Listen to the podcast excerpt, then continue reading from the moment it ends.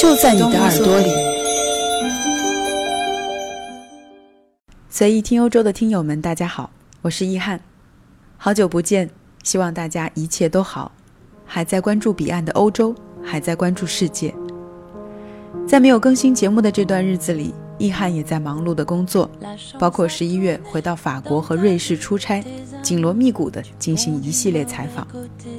这趟回到欧洲，我记住了 SNCF 的火车上几乎全都在看书、读报和翻新闻杂志的人们，还有我对面那个用钢笔写日记的女孩。每每这个时刻，我都会暗自感慨：无论你对欧洲感到新鲜或者厌倦，欧洲永远让你安心，因为它还是原来的模样。我也会不由得想到，原来文化能够这么深的进入到每一个人的气质里，让大家用相似的方式生活、学习和思考。而我最喜欢和欣赏的，也正是无论在什么年龄段。欧洲人都会对表面现象下的真相保持新鲜和好奇，哪怕是面对错综复杂的报道，也有自己的判断和思考的能力。出差回国后不久，去法国留学学费涨价的新闻一时间在国内炒得很热，不少听友给我私信，希望我能够在随意听欧洲这档节目里聊到一些与法国的留学和教育相关的话题，让更多的人了解法国文化。并且实实在在地考虑走进法国，走进法国高校院校学习的可能性。于是，我就有了做这期节目的初衷。同样是从法国高等院校毕业的我，重新整理了目前最新的法国留学信息和资讯，并且让自己回到一个即将对留学之路做出选择的学子心态，来思考一些非常关键的问题：要不要去法国留学？这是适合我的选择吗？法国在我的人生经历中会擦出怎样的火花？所以在查询了法国高等教育署公布的资料背景后，我将在这一期的节目里为广大的准留学生梳理一份法国留学干货指南，并且给出自己个人的意见和观点，供大家参考。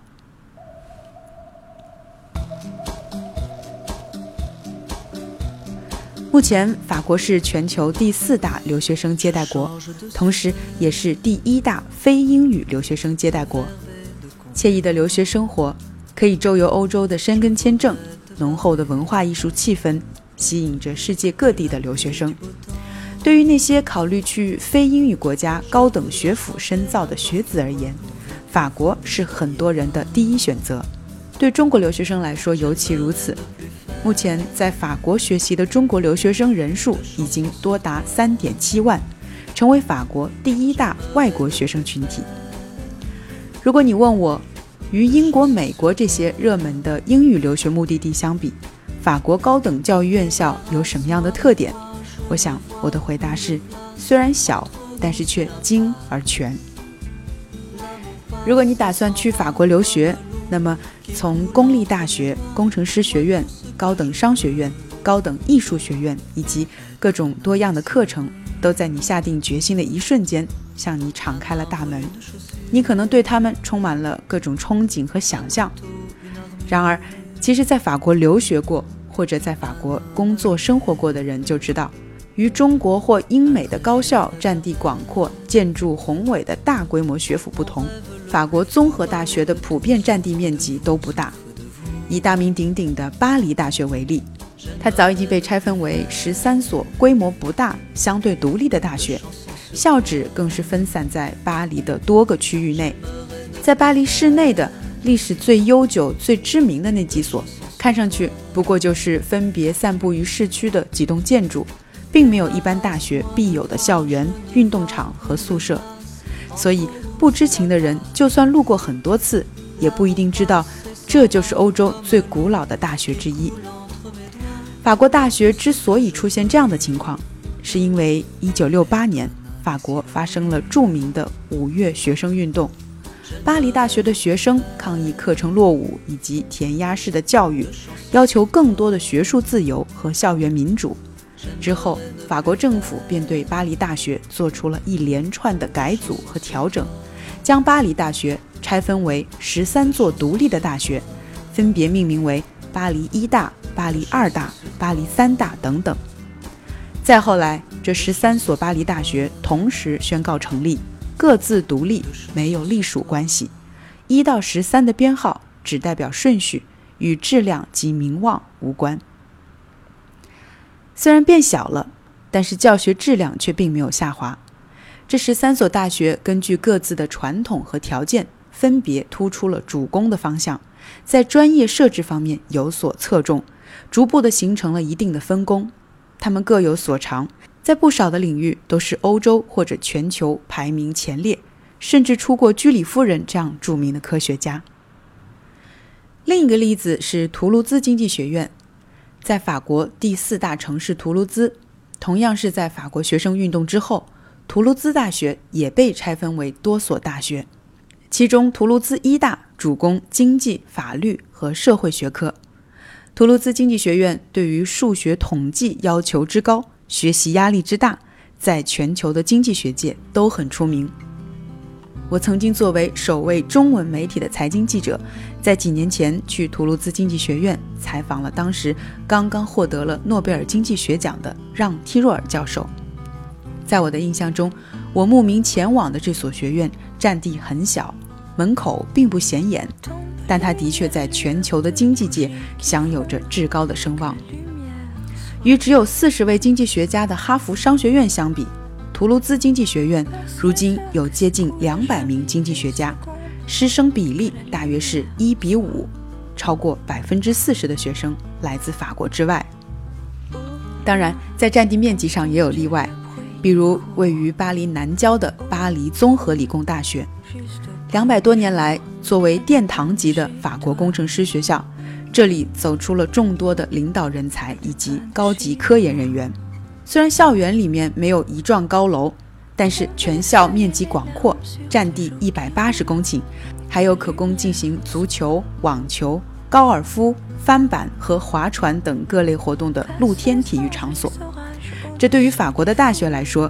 已经可谓是至高的顶配了。无论如何，正是这批总体规模不大的法国高等学府，在细分领域的专业水平享有着全球排名领先的地位。二零一八年，泰晤士高等教育世界小型大学排名前五名的院校中，就有巴黎综合理工大学 （Polytechnique） 以及里昂高等师范学院 （École Normale Supérieure de Lyon） 这两所法国大学跻身其中。而在《金融时报》最新出炉的2018年管理学硕士排名中，三所法国商学院跻身前五。2018年金融硕士排名中，法国商校占据了前五名的位置。2018年英国权威 QS 发布的全球商学院 MBA 专业排名中，两所法国院校跻身前三名。我们知道，在过去的几年，以金融、会计、管理和经济学这四大专业为代表的商科，一直是稳居最受中国留学生欢迎的学科首位。法国商校近两年的强势排名，也能够一部分的解释为什么法国会越来越受到中国留学生的青睐。我注意到，以法国高商为代表的这类精英院校，之所以逐渐能够在国际范围内。与英美其他知名的院校竞争最优质的国际生源，很大原因是得益于这些院校逐渐推行的授课方式是不受语言因素影响的英文授课项目。包括一百三十七所公立院校在内，法国目前一共有两百三十七所高等院校提供一千三百多个英文授课的项目，这个数量较二零零四年几乎增加了五倍。其中有超过一千个为全英文授课，这些课程大多集中在硕士阶段。现在也有越来越多的英文课程也开始在本科阶段开设，包括商科、工程学、政治学等等。中国学生可以在高中毕业之后直接申请，甚至无需参加高考。而对于这些英文授课的项目，申请者无需提供法语成绩，这一点。吸引了目前在法国留学的近一半的中国留学生。很显然，法国政府也已经注意到了英文授课特色带来的优势。有可靠的官方消息证实，法国未来还将会进一步的扩大英文授课课程的数量，来增加法国高等院校国际化的水平。就我个人的感受而言，在语言文化自豪感如此强烈的法国，开始推行英文授课，的确是近几年才逐渐出现在一些国际化学科的新趋势。我想。这大概也是法国学术界开始正视全球教育资源的竞争，并且开始参与竞争国际话语权的一种新的积极的姿态吧。但是，请大家不要忘记，法语永远在法国人心中占有最崇高和特殊的地位，是他们内心最想要保护的骄傲。对于外国人来说，说一口标准而流利的法语，除了日常生活的便利。也绝对是日后在法国、欧洲以及其他讲法语的土地上开启职业生涯的绝佳优势。这点我个人深深的受益。过去在欧洲工作的每一天，我都能够感受到法语作为语言工具和文化钥匙给我带来的便利，为我增加的信任感和亲和力。也许可以这么说，会说法语，你就一只脚踏进了法国人的内心；而会说带巴黎口音的法语。法国人就对你缴械投降，毫无抵抗力了。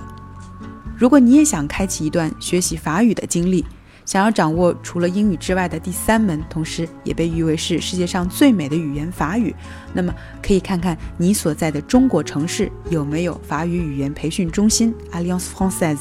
或者是登录法国高等教育署的官网，查找法语语言学校以及公立大学的语言培训中心。在复法或者是开学之前来接受法语语言强化培训课程，以开启新的学业之路。在学习法语过程中的疑问、心得体会，都非常欢迎你到随意听欧洲这里来留言，告诉易翰，让我们一起进步和成长。法语里有一句俗语叫做 “la cerise sur le gâteau”，意思是蛋糕上的樱桃，意欲锦上添花。在我看来，如果完美的英语是你职场上的一只无法抗拒的蛋糕，那么令人迷醉的法语绝对是这只蛋糕上最美味的那颗樱桃。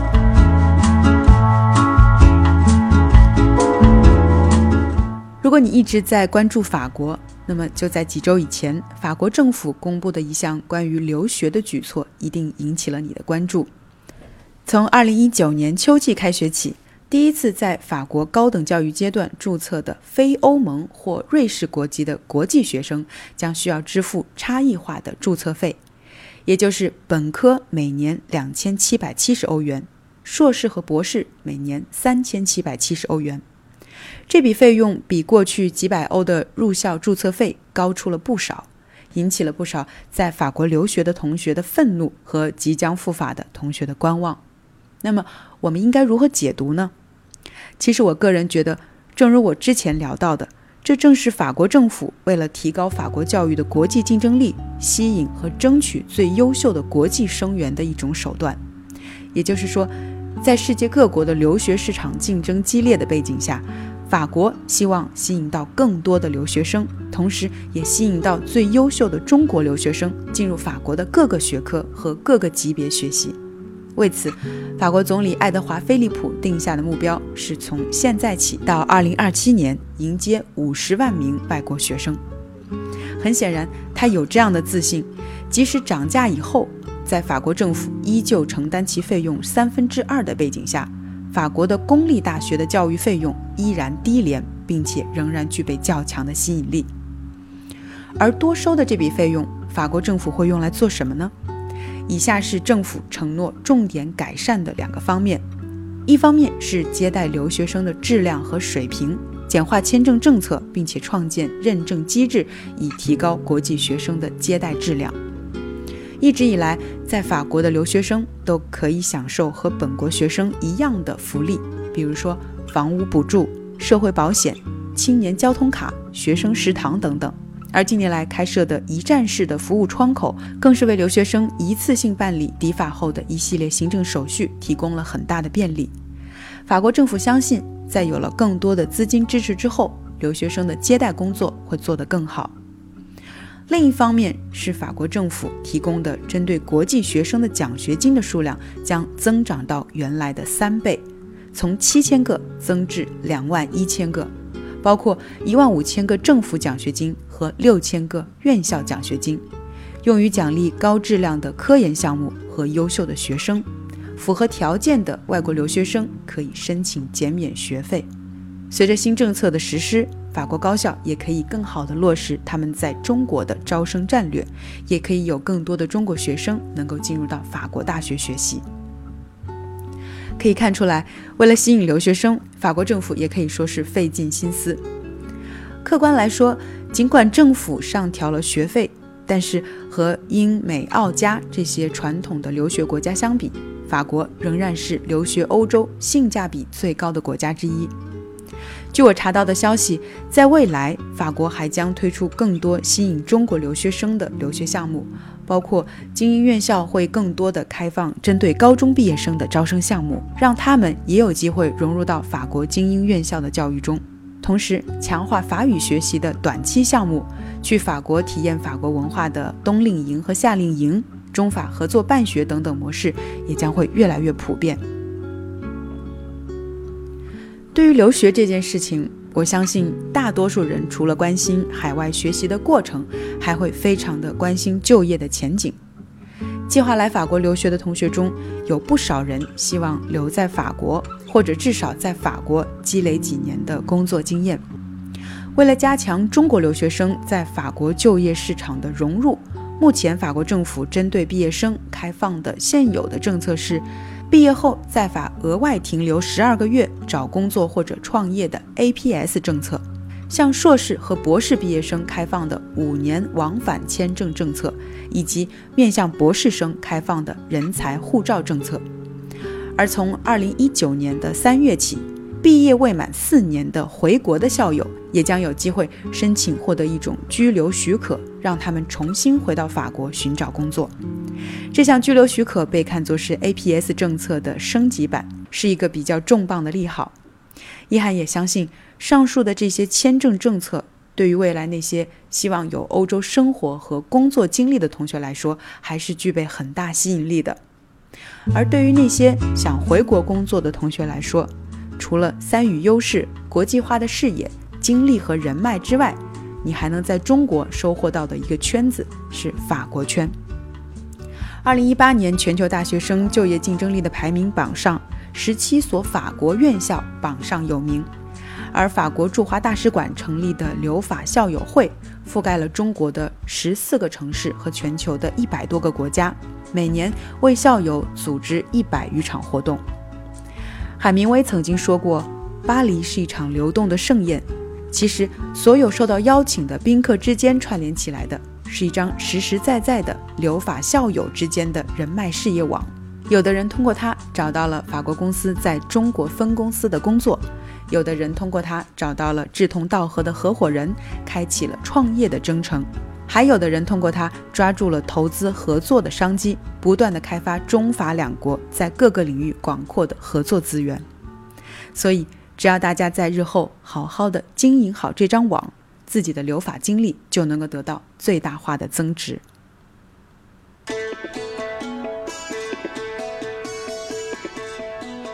最后，如果你已经下定好决心留学法国，如何操作实施呢？许多人会选择依托有资质的留学中介。针对这类盈利性质的业务行为，易翰不做特别的推荐和点评，而我要强烈建议大家的是从多方面思考、全方位咨询，尤其是通过官方的渠道来获取留法信息。法国高等教育署就是隶属于法国驻华大使馆的官方机构，也是法国政府在中国推广法国高等教育的机构。如果有去法国留学的计划，大家不妨定期关注它的官方网站和动态，因为每年这个机构都会组织法国高校见面会，为学生提供和法国高校面对面交流的机会。除此之外呢，它的微博、微信公号、在线讲座以及即将上线的全新的官方网站和学生申请平台，都将为学生提供最权威也是最及时的留法资讯。其他获取信息的渠道呢，还包括中国学校和法国高校之间的交流项目。这些项目的存在也增加了赴法留学的需求。不少的法国高校还在中国设立了中国的办事处。在下一期的节目中呢，易翰就将邀请几位法国高校驻中国的办事处的代表老师来做一个访谈。